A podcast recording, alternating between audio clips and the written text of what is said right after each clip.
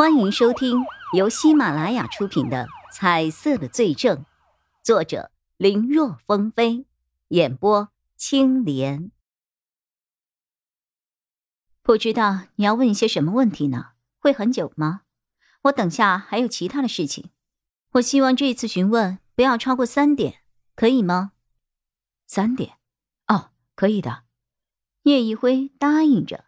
他想起了看穿你了发给他的资料中的一条，看似很随意的问了一句：“你说的事情是三点半之后，你在网上还有一个兼职要做，是吗？”你你怎么知道的？何君然本来平淡似水的神情，瞬间陷入了呆滞和惊慌。这件事，我想郑先生他不知道吧？郑先生。是这栋别墅的男主人，在之前卷宗里看到了消息，叶一辉早就了解到了。何君染和郑先生之间不是夫妻关系，那个郑先生另有妻室，儿子都和何君染年纪差不多了，这两人之间只是情缘关系而已。可是面对这个，他们警察没有能力，也没有权利去做什么。毕竟，谁都有选择如何生活的自由，这其中的酸甜苦辣，也只有当事人才知道。这件事，我，郑先生他不知道吧？他不知道，这个事只有我们知道。你放心，我们不会随意把个人的信息泄露给他人的。叶一辉嘴上说着，眼中却盯着何君染的反应。他心里很奇怪，在看穿你了给他的何君染的各种信息里，他看到了何君染的银行账户。从记录中可以看到，每个月郑先生都会有一笔十万块钱汇给他。可不知道为什么，从流水记录来看，这些钱何君染一分都没有动过。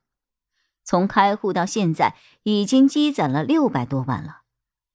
和银行账户不同，何君染在微信的支付上，每个月都有不少的花费记录。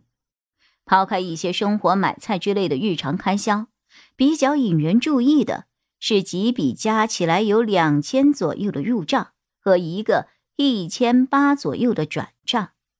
入账的是很多网络小公司，而转账的接收方是何君染的母亲。明明每个月有十万块，却偏偏不用，非要自己去打一些没有多少钱的网络零工来维持自己的开销。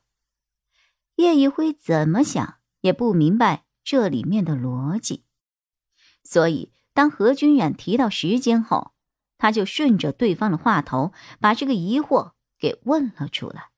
可怎么也没有想到何君远的反应如此强烈。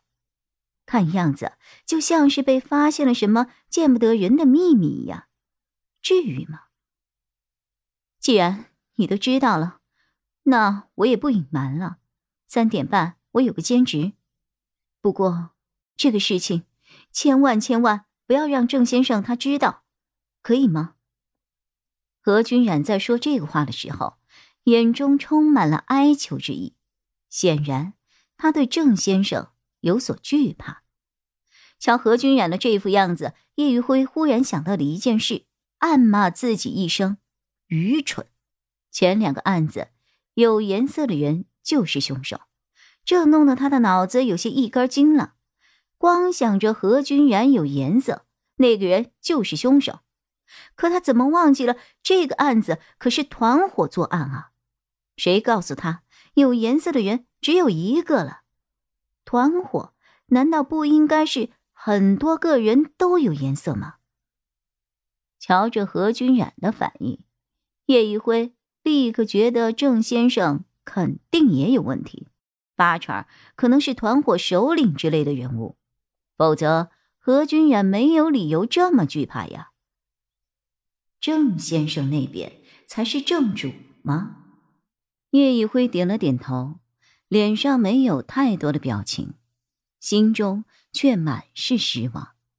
在第一个问题的时候，他好像就无意中击溃了何君染的心理防线。为了确保万无一失，他随便又问了几个问题，像是他是怎么和郑先生认识的呀？两个人平日里有没有喜欢去哪里玩呢？他一个人每天都是怎么过的？喜欢吃什么？看什么电影和什么书之类的？闲谈了一会儿。对于这些问题，何君然基本上都有回答。可但凡涉及他和郑先生的事情，就闭口不言了。对于自己为何不动用对方打过来的钱，还有。为什么要去做兼职这个事情？同样也以私事为理由拒绝回答。人家不想说，叶一辉也不好强迫。反正他也不是真的想知道这些普通的问题，只是为了迷惑何君然而已。在他回答的期间，叶一辉总会冷不丁的问一些关于盗窃案的事情。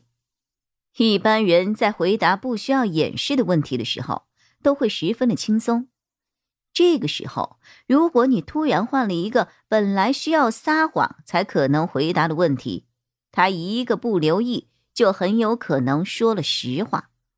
这个技巧是之前在审讯毕盖厄的时候，钟立国教给他的。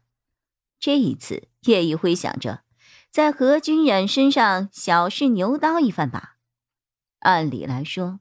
在第一个问题让何君染心态出现崩裂之后，后面他提的问题，何君染应该不会有过多的防备，都应该实话实说。可何君染的回答却和之前卷宗里他看到的笔录没有区别。这要不是能够看到何君染身上的颜色，叶一辉都要以为这个人是真的没有任何的嫌疑了。看来。何君染比他想象的要难缠呢。这外表弱不禁风，你以为是个青铜，谁曾想嘴巴那么严，完全就是一个王者呀！如果继续再问下去，那肯定是没用的。这一次的接触，算叶一辉落了下风了，一句有用的话都没有问出来。他合上了记录本，看了看时间。好，三点了，今天就先到这儿，谢谢您的配合啊！说完，叶一辉起身要离开。本集播讲完毕，感谢收听，更多精彩内容，请在喜马拉雅搜索“青莲嘚不嘚”。